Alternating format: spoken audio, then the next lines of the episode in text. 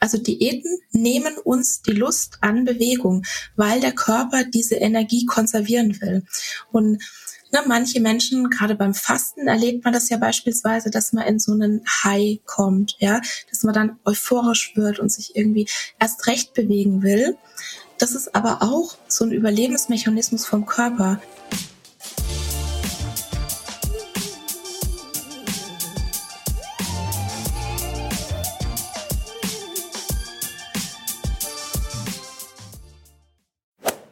Hi, hier ist Elliot von Achilles Running und in dieser Podcast-Folge stellen wir uns die Frage, welchen Einfluss Diäten auf Menschen, aber auch insbesondere auf SportlerInnen haben. Und zwar nicht nur körperlich, sondern auch mental. Dafür sprechen wir wieder mit Ernährungstherapeutin Dr. Anthony Post. Sie führt eine Praxis für gewichtsneutrale Ernährungsberatung und ist Autorin des Buches Gesundheit kennt kein Gewicht, das Anti-Diät-Buch. Im Podcast gibt sie uns Einblicke in spannende Studien rund um das Thema Diäten, erklärt uns den Jojo-Effekt und verrät, warum viele ihrer PatientInnen Sport mittlerweile hassen und die Lust an Bewegung erst wieder erlernen müssen. Denn Surprise, Gewichtsabnahme ist nicht die beste Motivation, um zum Beispiel mit dem Laufen anzufangen. Ein Gegenentwurf zu Diäten ist das intuitive Essen. Was es damit auf sich hat und was das Ganze mit mehr Körperakzeptanz zu tun hat, hört ihr in der Podcast-Folge. So, genug verraten. Viel Spaß beim Hören. Hallo Anthony, freut mich, dass du da bist. Wir haben ja letzte Woche schon über das Thema Diäten gesprochen. Diesmal wollen wir mal noch ein bisschen tiefer in die Materie einsteigen, gerade auch was das Thema Bewegung angeht. Aber zuerst mal eine große Frage, die sich, glaube ich, viele stellen. Was würdest du sagen, ist der Grund, warum so viele Diäten auch scheitern, in Anführungszeichen? Also warum ähm, also ich kenne zum Beispiel wenig Leute, die eine richtige Diät gemacht haben und das irgendwie, dass das super gut für sie funktioniert hat. Meistens ähm, brechen Leute Diäten dann auch irgendwie zwischendurch ab oder kämpfen halt wirklich mit so Heißhungeranfällen und so.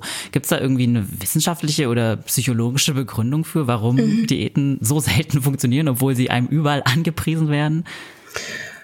Ja, weil die gegen unsere existenziellen Bedürfnisse gehen. Ne, das Bedürfnis nach Nahrung, das Bedürfnis nach Sicherheit diese Bedürfnisse werden ganz, ganz krass verletzt. Und natürlich kann man mit Willenskraft dann auch eine, eine Weile oft ja dann, dann Verhaltensweisen oder Ernährungsweisen aufrechterhalten. Aber der Körper steuert ja dagegen. Die Psyche steuert ja dagegen. Ne? Wir, der Körper glaubt, sich in einer Hungersnot zu befinden, der kämpft um sein Überleben. Und letztendlich wird die Biologie unseres Körpers immer gewinnen. Und das ist auch so was, was ich wirklich erschreckend finde. Es gibt ja die Erfolgsgeschichten, ne, dass Menschen sehr viel Gewicht verlieren und dann auch das niedrige Gewicht halten. Und es gibt da ganz spannende Studien dazu. Und ne, also das hat jetzt erstmal auf individueller Ebene gar nichts zu sagen. Ja, das sind Statistiken. Das muss nicht auf jetzt eine bestimmte Person zutreffen. Aber es gibt die Studien dazu, dass Menschen, die erfolgreich Gewicht abgenommen und das niedrigere Gewicht gehalten haben, tendenziell dieselben Verhaltensweisen wählen wie Menschen in einer diagnostizierten Magersucht. Mhm. Na, also Bedürfnisse ignorieren, Hunger austricksen, Essen mit Sport verdienen. Das sind all die Sachen, also da gibt's noch viele mehr, aber das sind all die Sachen, die wir versuchen, sehr dünnen Menschen in einer Anorexie auszutreiben. Ja, die kriegen Therapie, um diese Verhaltensweisen abzulegen. Und wenn jetzt aber jemand mehrgewichtig ist, sind es genau dieselben Verhaltensweisen, die wir der Person empfehlen, dass sie sie tun soll. Und da müssen wir uns halt fragen, der einzige Unterschied ist das Gewicht. Wie sinnvoll kann das sein? Wie sehr dürfen wir uns als Gesellschaft wundern, wenn wir auf der einen Seite Diäten verschreiben, essgestörte Verhaltensweisen feiern und bestärken und uns dann auf der anderen Seite wundern, dass die Inzidenzen von Essstörungen zunehmen? Da frage ich mhm. mich halt, wieso wundert sich da jemand? Das ist doch logisch. Das sind ja. die zwei Seiten derselben Medaille. Ja, total. Mhm. Ja. Und der Jojo-Effekt ist ja wahrscheinlich dann nochmal so eine körperliche Komponente, die sowieso mit ja, reinspielt, ne? Genau. Das ist ja auch so total spannend. Da gibt's super spannende Studien dazu. Das gibt's ja, hm, ich weiß nicht, ob dir das Minnesota Starvation Experiment was sagt.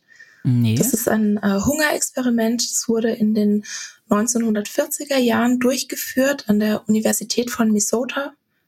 Ähm, das, deshalb heißt es so, genau. Und ähm, der Ziel der Studie war eigentlich, dass ähm, Männer, es waren 36 gesunde, psychisch stabile Männer, die wurden auf Diät gesetzt, also die mussten hungern für die Wissenschaft und ähm, die wollten rausfinden, wie man Menschen in einer Hungersnot am besten wieder aufpäppelt. Also durch ne, den Zweiten Weltkrieg und was es aber auch mit der Psyche macht, wenn Menschen hungern. Weil ne, es, mu es musste dann ja sozusagen ein, eine Demokratie wieder danach ähm, etabliert werden in Europa.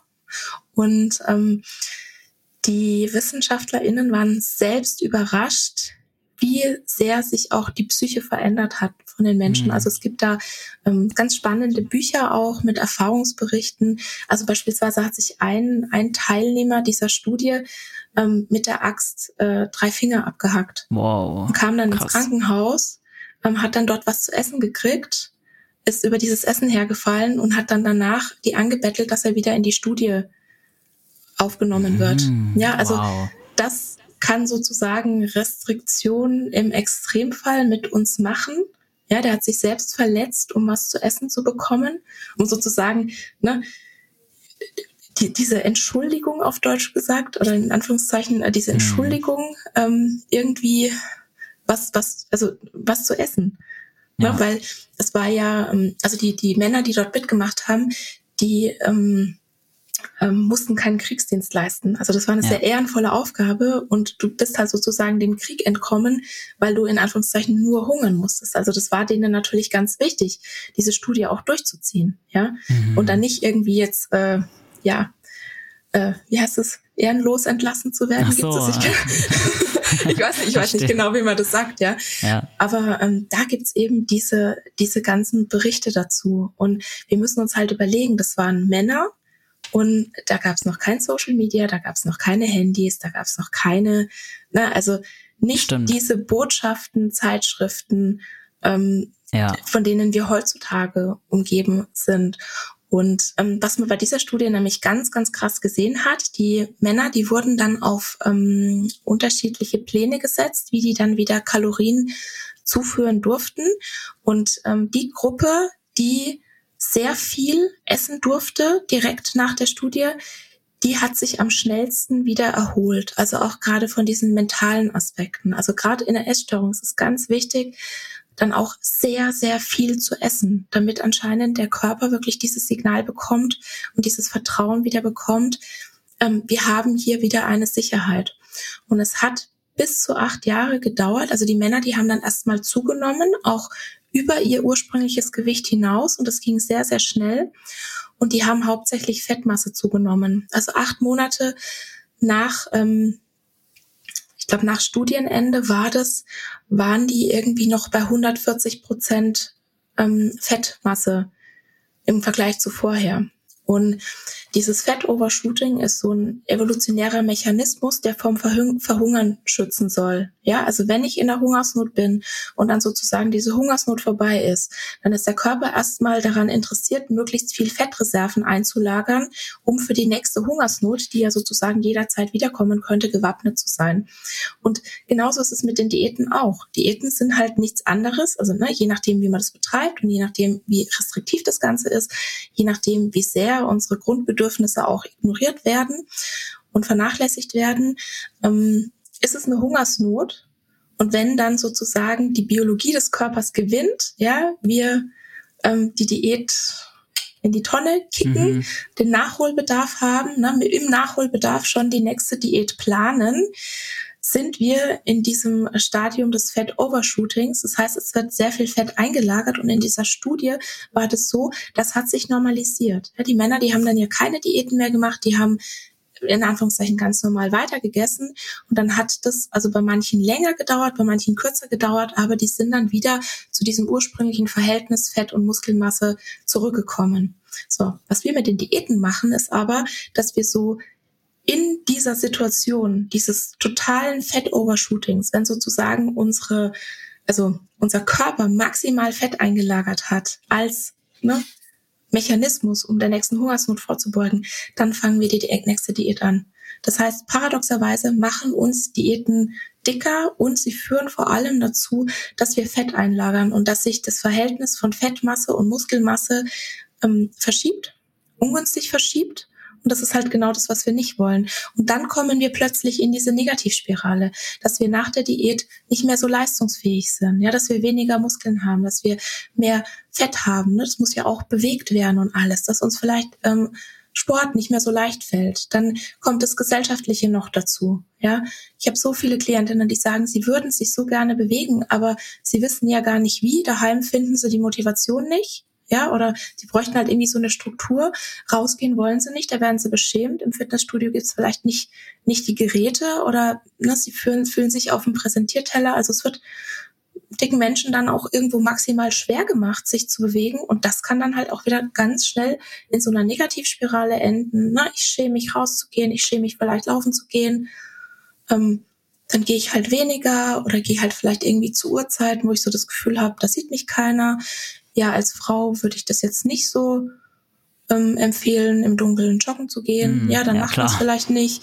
Mm. Ähm, also das kann sich dann halt einfach alles in eine sehr ungünstige Weise auch wieder verselbstständigen. Und ähm, ich bin jetzt hier nicht da, um irgendwelche Entschuldigungen zu suchen, warum manche Menschen sich nicht bewegen, sondern das bedeutet auch Anti-Diät, sich wirklich die individuelle Lebenssituation anzugucken. Und ich hatte, da hatte ich wieder so ein Aha-Erlebnis, weil ich irgendwie auch gedacht habe, naja, jetzt habe ich mittlerweile schon wirklich viel gehört.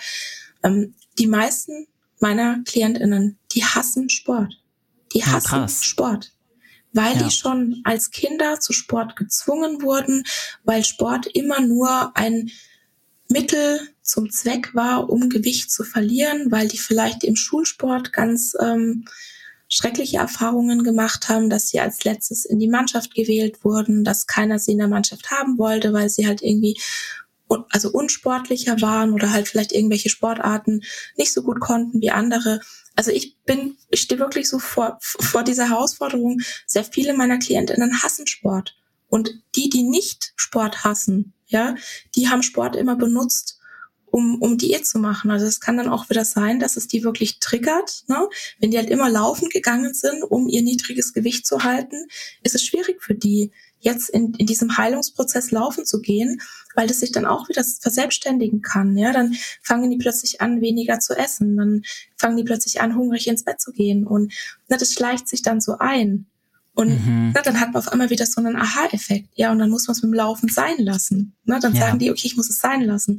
Und ich bin wirklich so vor dieser Herausforderung, überhaupt erstmal die Lust auf Bewegung zu wecken und zu gucken, okay, was, was macht dir denn wirklich Freude in einer sicheren Umgebung? Und genau, dieser Aha-Effekt, den ich letzt hatte, das sagt eine Klientin zu mir, sie würde so gern schwimmen gehen. Sie hätte so Lust auf Schwimmen, aber sie muss 50 Minuten dahin fahren. Und dann mhm. war ich irgendwie so ein bisschen, sagte, echt, bist du, musst du 50 Minuten zum nächsten Schwimmbad fahren. Ne? Bin ich hier so, also wir wohnen auf dem Land in der Nähe von Stuttgart, wir haben eine sehr, sehr hohe Schwimmbaddichte hier. Mhm. Dann sage ich, musst du wirklich? Und dann sagt sie, na ja, zu dem Schwimmbad, das Treppen hat. Die anderen Schwimmbäder bei mir in der Nähe, die haben nur Leitern. Da kann ich nicht mit einer Treppe ins Wasser gehen und ähm, die ist körperlich etwas eingeschränkt. Also ja. ne, Balance fällt ihr schwer. Das heißt, eine Leiter ist potenziell gefährlich für sie mhm. erstmal. Ähm, dann sind die Leitern relativ eng. Also sie muss ihren Körper ja sozusagen durch, also durch diese Gasse, die diese Leiter bildet, ähm, also durchführen. Ja. Und dann sagt sie halt, ich fühle mich das so auf dem Präsentierteller, wenn ich dann mit meiner körperlichen Einschränkung versuche, in Zeitlupentempo diese Leiter runter zu balancieren, dass ich nicht schwimmen gehe. Ich würde das so gerne machen. Ja. ja. So, also, ne? Und es sind lauter so Sachen, an die man denken muss. Und da bringt es einfach nichts zu sagen, ja, jetzt bewegt euch halt mal mehr Leute. Total, ja. Hm. Ja, lass uns da gerne mal beim Sport ähm, und dem Thema Diäten bleiben. Das ist natürlich mhm. auch super interessant ähm, für unsere ZuhörerInnen jetzt speziell. Ähm, du meintest, dass viele Leute auch mit dem Sport anfangen, um Gewicht zu verlieren. Also mhm. wäre das deiner Meinung nach dann kein guter Ansatz, nehme ich an? du nimmst es richtig an, ja. Na, also wie gesagt, es gibt Körperautonomie und äh, ich sage immer, mein Körper, meine Regeln, dein Körper, deine Regeln. Also jede Person darf erstmal machen, was sie möchte. Wenn jemand ähm, im Sport anfangen will, ne, um den Körper zu optimieren, um den Körper zu formen. Also ich bin hier nicht die Bewegungspolizei oder so. Ja. Ich kann aus Erfahrung sagen, dass das sich bei vielen meiner KlientInnen und bei mir selbst auch ähm, eher negativ verselbstständigt hat. Also ich kann vielleicht noch was von mir teilen, wenn das okay ist. Klar. Ähm, ich habe als Kind sehr gerne mich bewegt. Ich habe sehr viel Sport auch gemacht. Ich sah aber nie besonders sportlich aus. Also ich habe mir mein Leben lang eingeredet, dass ich total unsportlich bin, weil ich eben nie so aussah wie halt irgendwie die Frauen auf der Women's Health oder der Fit for Fun oder wo auch immer, ja. Auf welcher Zeitschrift auch immer. Mhm. Ich kenne da noch eine. ne? Ich sah halt einfach nie so aus und habe deshalb gedacht, ich bin unsportlich. Und dann habe ich mit den Diäten angefangen und dann war Sport natürlich ein Mittel, ähm, zum Zweck, ein Mittel, um meinen Körper zu formen, ein Mittel, um diesen Körper zu bekommen, den ich eben auf den Zeitschriften bewundert habe. Und das war der Zeitpunkt, wo ich angefangen habe, entweder sehr exzessiv Sport zu machen, mich dann auch ähm, ja zu überfordern, teilweise auch zu verletzen, was dann wieder natürlich in die völlige Sportverweigerung übergegangen ist. Also für mich hat sich das sehr negativ verselbstständigt und viele meiner Klientinnen haben das Gleiche. Ja, also entweder sie hassen Sport, sie machen gar keinen Sport, sie haben Sport immer mit ähm, Abnehmen assoziiert und hatten vielleicht auch eine Sportbulimie, also dass sie sozusagen Sport benutzt haben, um ihre Essanfälle sozusagen wieder gut zu machen. Ah, also so okay. als so als so eine Art Purging-Mechanismus. Mhm. Und das funktioniert halt, wenn man sozusagen, es funktioniert halt sehr gut, wenn man halt sagt, okay, ich mache Sport, um abzunehmen. Und mhm. ich schaue halt mit meinen Klientinnen immer ähm, danach, dass wir beispielsweise, also ich, ich möchte gerne diese Verbindung lösen, weil ich finde, es tut dem Sport und der Bewegung auch so ein Unrecht, wenn die immer nur mit Gewichtsabnahme in Verbindung gebracht werden, weil hier auf so vielen Ebenen ist Bewegung, kann, kann Bewegung so gesundheitsfördernd sein. Und deshalb versuchen wir tatsächlich in der Beratung eher das zu lösen. Und ich mache das so, dass ich beispielsweise dann mit meinen KlientInnen erstmal die Motivation hinterfrage. Na, also was ist denn deine Motivation, um Sport zu treiben? Und wenn die dann sagen, ja, um Gewicht zu verlieren, dann gucken wir danach, hm, gibt es vielleicht noch andere Motivationen, die für dich was sein könnten. Ja, also wir wissen ja beispielsweise, Bewegung fördert die Laune, Bewegung erhöht die Insulinsensitivität, ähm, Bewegung ähm, senkt das Cortisol-Level im Körper ne, kann damit chronischen Stress entgegenwirken. Na, aber halt auch wieder unter der Bedingung, dass man sich sozusagen, wenn man eh schon im chronischen Stress ist, nicht dann noch den Sport ja. auferlegt, um dann noch mehr Stress. Klar. Also ne, das kann natürlich auch sein, das meine ich damit nicht. Ähm, wir wissen, dass Bewegung die psychische Widerstandskraft erhöht, ja, ähm, die Fähigkeit mit belastenden Situ Situationen umzugehen, also die Resilienz, ja. Viele Menschen schlafen besser, wenn sie sich bewegen. Er steigert die Knochendichte, ja, senkt das Risiko für bestimmte Erkrankungen, äh, stärkt das Herz, ja. Also ich meine, meine, ich kann da ja jetzt on und on und on gehen. Ne? Du weißt, ja. also ich denke mal, viele wissen ja auch, was Sport alles kann. Und das aber wieder so ins Gedächtnis zu rufen und zu sagen, ähm, können wir uns mal neue, also kannst du dir neue Ziele definieren? Was könnte denn, na, und Schlaf ist beispielsweise auch was, was dann viele sagen, okay, ich möchte besser schlafen, ich habe sowieso Probleme zu schlafen, ich nutze den Sport oder die Bewegung. Ich spreche bei mir tatsächlich in der Beratung wenig von Sport, eher von Bewegung, weil Sport ganz viele negativ assoziieren. Ja, mhm. und dann sage ich halt, okay, ähm, wie muss denn dann auch eine Bewegung aussehen, damit du besser schlafen kannst? Also ne, die die die äh, hochintensive Einheit direkt vom Schlafen gehen wird dann wahrscheinlich den Schlaf eher nicht fördern. Ja? Also mhm. ne, wie muss es dann wieder aussehen? Und dann, wie kann man es in den Alltag integrieren? Wie ist es praktikabel? Wie ist es umsetzbar? Ne? Wie kann man die Motivation dafür finden? Wie kann dann Bewegung zu einer Gewohnheit werden. Also wirklich die Motivation hinterfragen, sich eventuell neue Ziele setzen und dann schauen wir ganz oft auf Bewegungsformen, die Spaß machen, ja, die Freude bringen, die man gerne macht, wo man gar nicht den Schweinehund irgendwie niederkämpfen muss, weil ne, ich war oft gefragt, welche Bewegung bringt denn zum Beispiel was ne, bei Diabetes? Dann sage ich, jede Bewegung bringt dir was, die du regelmäßig machst. Was auch immer das ist. Und regelmäßig was zu machen, ist einfach sehr viel einfacher, wenn wir es gerne machen. Und dann ist es natürlich auch ganz wichtig, ne, wenn ich im Sport Leistung auch bringen will oder wenn ich auch ja möchte, dass ich mich verbessere ne, innerhalb der eigenen Möglichkeiten und innerhalb der eigenen Rahmenbedingungen und innerhalb der eigenen Ziele, dass ich wirklich ausreichend ist, dass ich meinen Körper gut versorge, weil sonst funktioniert auch Leistungssteigerung nicht. Ja, ja, das ist auch ein gutes Stichwort. Das habe ich mich nämlich auch gefragt. Wie ist es andersrum? Also was für Auswirkungen haben denn Diäten zum Beispiel auf das Lauf- oder Sportliche oder auch das Bewegungsverhalten und auch gerade dann die Leistungsfähigkeit? Ja, also ich glaube, damit man überhaupt Freude an Bewegung haben kann und damit man auch wirklich langfristig eine Motivation finden kann, um Bewegung zur Gewohnheit zu machen, muss man auch genügend Energie haben, musst du auch deinen Körper gut versorgen. Und das ist absolut nicht das, was wir lernen, ja. Ich weiß nicht, wie oft ich das schon gehört habe und ich würde am liebsten diesen Spruch verbieten. Man muss die Kerze von beiden Enden anzünden, ja. Hm. Also sprich, wir müssen auf der einen Seite Kalorien einsparen, also, ne, ja. bis hin zum Hungern und gleichzeitig uns halt mehr bewegen, bis hin zum exzessiv Sport machen. Natürlich nimmt man davon ab. Man nimmt mit jeder Diät kurzfristig ab, ja. Und natürlich ist es toll, wenn dann ne, die, die Zahl auf der Waage vielleicht sinkt und ne, man dann weniger Gewicht auch ne, vielleicht zum Beispiel beim Sprint, ne, da zählt ja auch. Also bei vielen äh, bei, bei vielen Sportarten, Laufsportarten genau, bei vielen Laufsportarten ja. ne, ist das Gewicht sehr wichtig. Ähm, sagen wir es mal so. Und natürlich sieht man dann vielleicht, dass man erstmal Fortschritte macht. Aber ne, jede Person, die schon mal eine Diät gemacht hat, die hat vielleicht auch oder sehr wahrscheinlich schon die Erfahrung gemacht, dass man sich irgendwie nicht aufraffen kann, dass es irgendwie schwer fällt, dass man sich irgendwie nicht bewegen will. Und ich fand es früher mal ganz seltsam, aber wenn man mal drüber nachdenkt, ist das total logisch. Ja, wenn du zu wenig isst, herrscht für deinen Körper gerade eine Notsituation. Und wir hätten als Menschheit ganz sicher nicht so lange überlebt, ja, wenn der Körper seine Fettreserven einfach mal so schnell aufgeben würde. Ne? Nee, Stimmt. der Körper will dich schützen, indem er beispielsweise deinen Grundumsatz senkt, ja, und er versucht irgendwie mh, mm, Kalorien zu konservieren oder Energie zu konservieren. Und das bedeutet auch, dass wir weniger Lust haben, uns zu bewegen.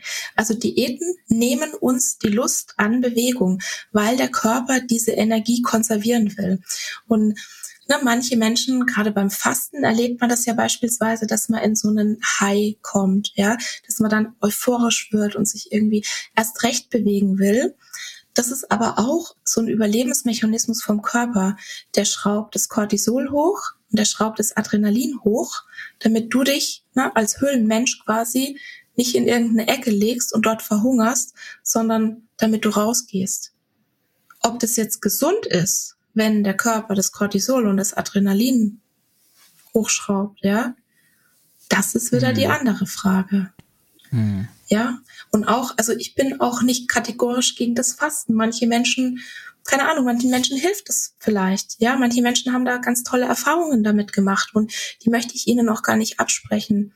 Für viele Menschen mit einer chronischen Diätvergangenheit oder mit einer Essstörungsvergangenheit ist es schwierig. Die sollten nicht fasten. Das ist auch eine Kontraindikation zu fasten dann. Das Problem ist, dass gerade die Menschen zum Beispiel Intervallfasten machen, ja, die eben genau schon diese Erfahrungen mit Diäten gemacht haben und so. die halt vielleicht genau schon ähm, essgestörte Verhaltensweisen in ihrem Leben haben. Also ja. zum Beispiel mein Mann ist der absolute intuitive Esser.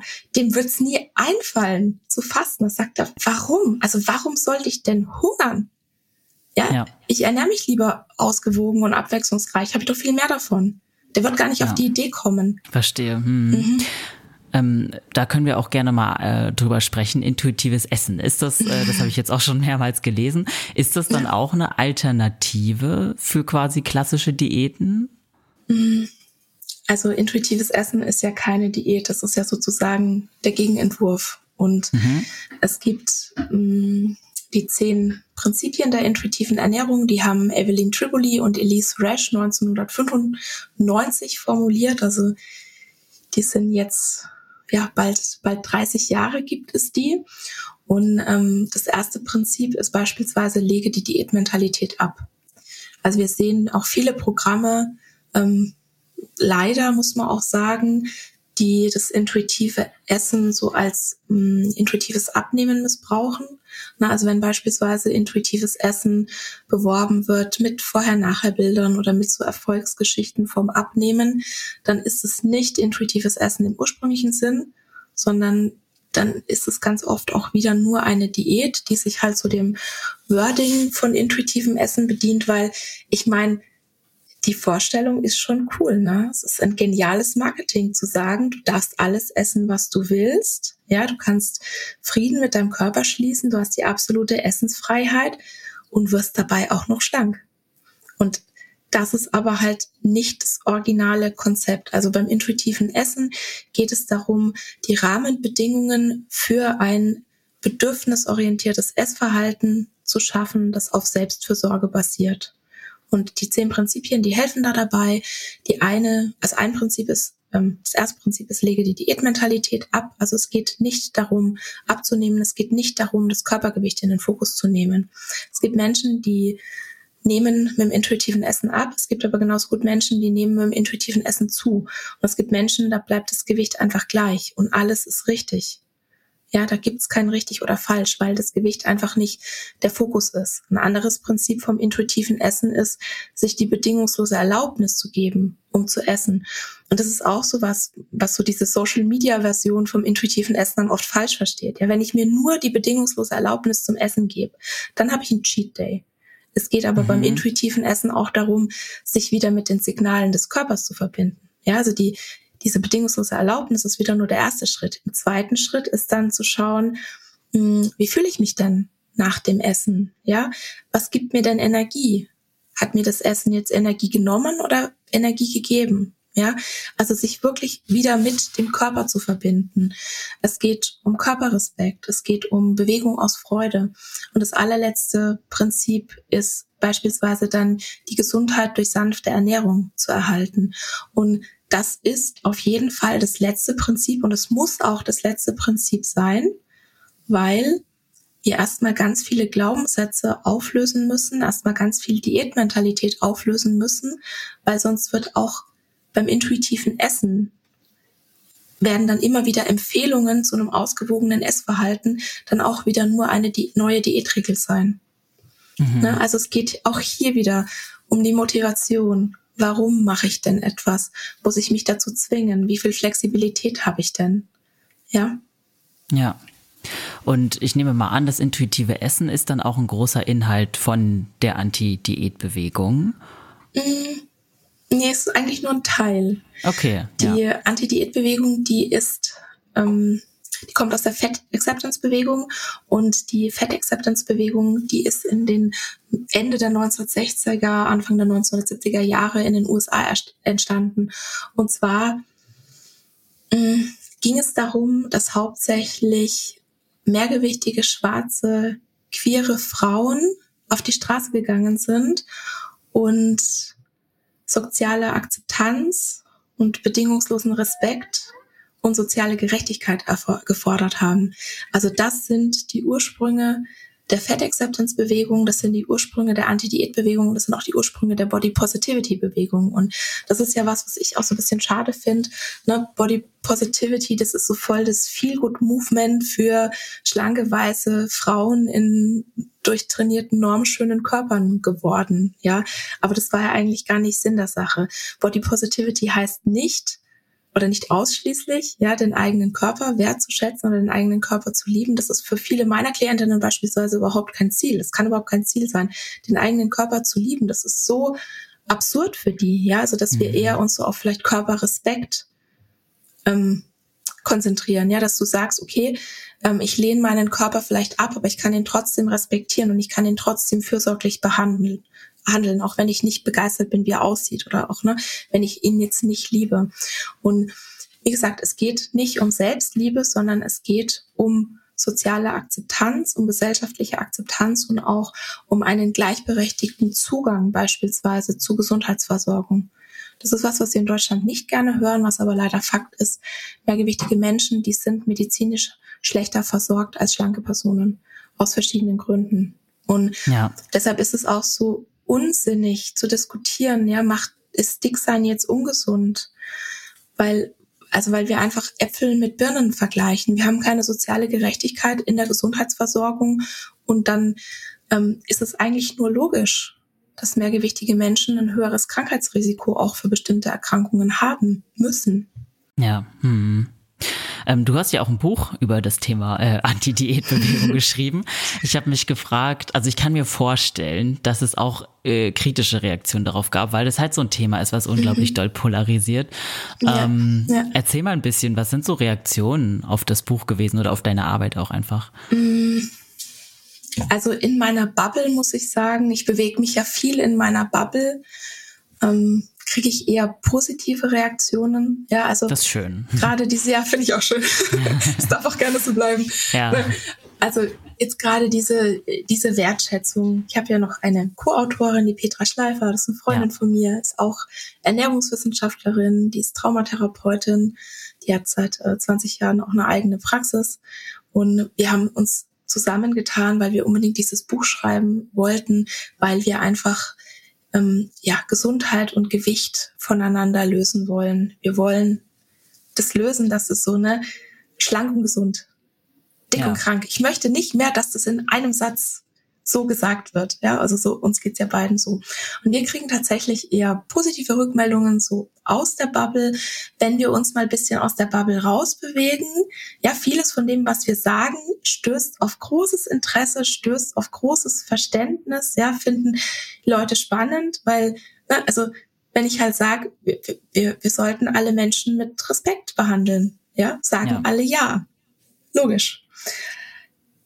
Wir sind aber gerade so mit der Gesellschaft, glaube ich, an einem Punkt, wo wir also intellektuell verstanden haben, dass es nichts bringt, dicke Menschen zu beschämen, ja, dass äh, Stigmatisierung oder Diskriminierung eher die Lage verschärfen, weil wir nämlich beispielsweise wissen, dass äh, das dazu führt, dass sich Menschen eher ungesünder verhalten, ja, und ähm, wir, wir sind aber noch nicht an dem Punkt, dass wir sagen, okay, wir gehen das jetzt auch aktiv an. Also wir haben jetzt gecheckt, okay, das ist nicht gut, aber den nächsten Schritt, den machen wir noch nicht. Und ich glaube, das hat auch ja ganz viel mit mit Glaubenssätzen einfach zu tun, mit mit gesellschaftlich gewachsenen Strukturen. Ja, die Anti-Diät-Bewegung, die möchte eine Gesellschaft erreichen, in der mehrgewichtige Menschen bedingungslosen Respekt, soziale Gerechtigkeit und radikale Akzeptanz bekommen, was auch alle Menschen verdient haben. Es erschüttert aber unsere Werte, ja, ähm, weil wir als Gesellschaft glauben, dass wir ein hohes Körpergewicht beliebig verändern können und weil wir dicken Menschen die Schuld an ihrem Körpergewicht geben. Also es gibt eine ganz spannende Umfrage vom Max-Planck-Institut, ich glaube, die ist von 2018, dass 78 Prozent der Deutschen ein hohes Körpergewicht als Verschulden ansehen. So. Mhm. Und jetzt kriegen wir Kritik. Ja, also ich mit meinen Studien nicht so, weil mich halt auch die Studien irgendwie schützen, aber gerade Fettaktivistinnen, ja, mehrgewichtige Frauen, die ihr Leben leben, die sich einfach zeigen. Ja, es stellt sich ja niemand hin und sagt, oh, jetzt müssen wir alle fett werden. Es ist so geil, ja. wenn man dann ständig hier diskriminiert wird. Super, machen wir das mal, ja. Voll die coole Sache. Macht ja keiner. Sondern die kriegen ja diese Kritik einfach nur, weil sie existieren. Und ich glaube, das liegt daran, dass es den Werten unserer Gesellschaft widerspricht, wenn dicke Menschen sich nicht selbst hassen. Mhm. Weil das ist sozusagen wie so eine Art unterschwelliger Angriff, weil ja ein schlanker Körper ein Statussymbol in unserer Gesellschaft ist. Ja, und die Anti-Diät-Bewegung, die fordert Normen heraus. Normen sind jetzt auch erstmal nichts Schlimmes. Die geben uns ja Sicherheit. Und jetzt werden die plötzlich in Frage gestellt. Jetzt wird all das, was wir vielleicht Jahre und Jahrzehnte lang selbst geglaubt haben, worauf wir vielleicht auch selbst hingearbeitet haben, ja, mit einem schlanken Körper, ein gewisses Privileg und einen, einen gewissen Status in unserer Gesellschaft ähm, ja zu erreichen, ja. Und das hat uns vielleicht ganz viel gekostet. Und jetzt kommt auf einmal eine mehrgewichtige Frau und sagt, ah nee, ich gebe mir das nicht, ich liebe mich einfach so, wie ich bin. Und das ist definitiv dann auch vielleicht ein Angriff auf das eigene Privileg, weil es ja unangenehm ist, sich mit der Idee auseinanderzusetzen, dass man vielleicht den eigenen Körper gar nicht aktiv verdient hat, sondern ne, vielleicht größtenteils in die Wiege gelegt bekommen hat. Und damit meine ich jetzt nicht, dass es nicht Menschen gibt. Es gibt, wird sehr viele Menschen geben, auch gerade jetzt Menschen, die diesen Podcast hören, ja, die sehr viel Energie und Kraft und, und was weiß ich was alles investiert haben, um vielleicht diesen ähm, durchtrainierten Körper zu haben, um eine, eine gewisse, ähm, keine Ahnung, vielleicht eine gewisse Distanz in einer bestimmten Zeit zu laufen, ja, das will ich überhaupt gar nicht kleinreden, das, den will ich das überhaupt gar nicht absprechen. Ich bringe immer sehr gerne das Beispiel, ich könnte nie 100 Meter in unter 10 Sekunden laufen. Mhm. Ich bin nicht Usain Bolt bin ich nicht. Mhm. Ja. Mhm. Und ich kann da mich ernähren, wie ich will und Stressmanagement betreiben, wie ich will und und und äh, keine Ahnung mentale Stärke und ne, trainieren, wie ich will. Also ich kann machen, was ich will. Ich werde mit meinen körperlichen Voraussetzungen einfach nicht in der Lage sein, das zu schaffen. Mir fehlt die Körpergröße, mir fehlen die ähm, Muskelfasern, die er da ja im, im Überfluss anscheinend hat. Ja, ich habe das nicht. Ich habe nicht die Voraussetzung. Ich kann mich anstrengen, wie ich will, und ich werde das nicht schaffen. Und das ist im Prinzip das Gleiche, wenn es um Körpergewicht geht. Ja, das wäre total lächerlich, wenn wir jetzt irgendwo eine Industrie hätten, die uns versprechen würde, wenn du dich nur genügend anstrengst, wenn du dich nur richtig ernährst und wenn du dich mehr bewegst, dann kannst auch du diese 100 Meter in unter 10 Sekunden laufen. Ja. Ne? Hört sich total lächerlich an. Ja. Aber genau das ist es, was die Diätindustrie uns verspricht. Wenn du dich nur genügend anstrengst, dann kannst du diesen schlanken Körper haben, den du dir erträumst. Und wir wissen, dass beispielsweise Ernährung und Bewegung ja natürlich einen Einfluss auf das Körpergewicht haben, aber wir wissen auch, dass sie keinen beliebigen Einfluss auf das Körpergewicht haben und dass halt viele andere Faktoren auch sozusagen dem entgegenwirken. Ja, wie soll mhm. sich jemand bewegen, wer Bewegung hasst? Ja, weil das einfach was ist, was schon in der Kindheit in einem gewachsen ist. Dann muss man da vielleicht auf den Grund gehen, dann muss man da vielleicht erstmal auflösen. Und selbst dann ist es fraglich, ob jemand ähm, wirklich so eine freudvolle Bewegung haben kann, wie jemand anders, der vielleicht immer aktiv ähm, bestärkt wurde in Bewegung. Ja. Ja. buchtelig so, dass hier die Flasche schon wackelt. Ne?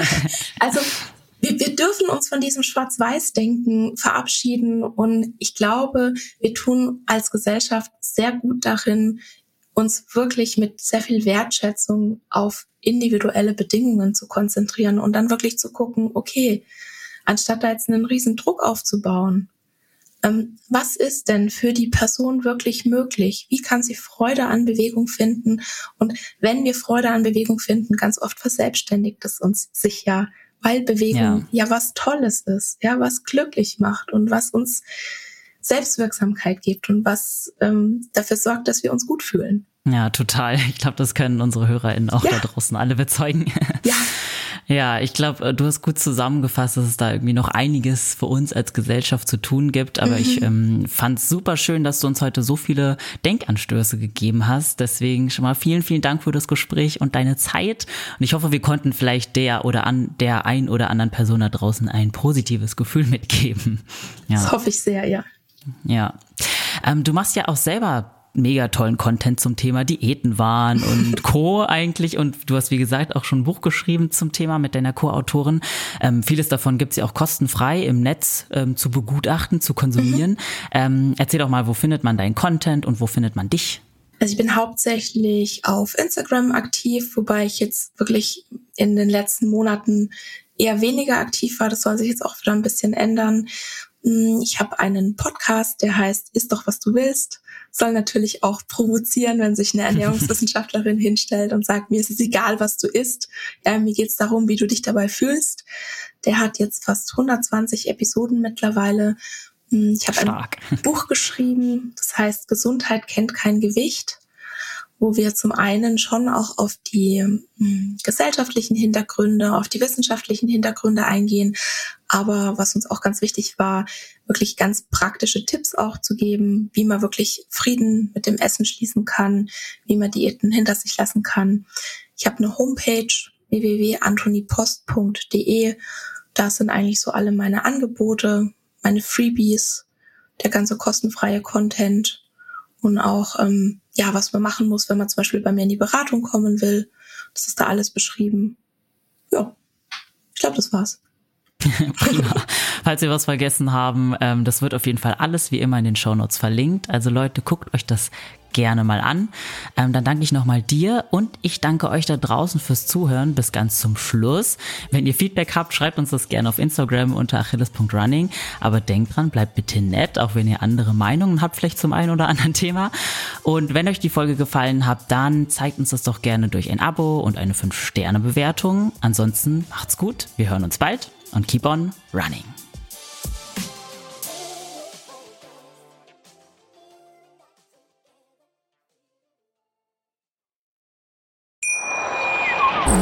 Wie baut man eine harmonische Beziehung zu seinem Hund auf? Puh, gar nicht so leicht. Und deshalb frage ich nach, wie es anderen Hundeeltern gelingt, beziehungsweise wie die daran arbeiten.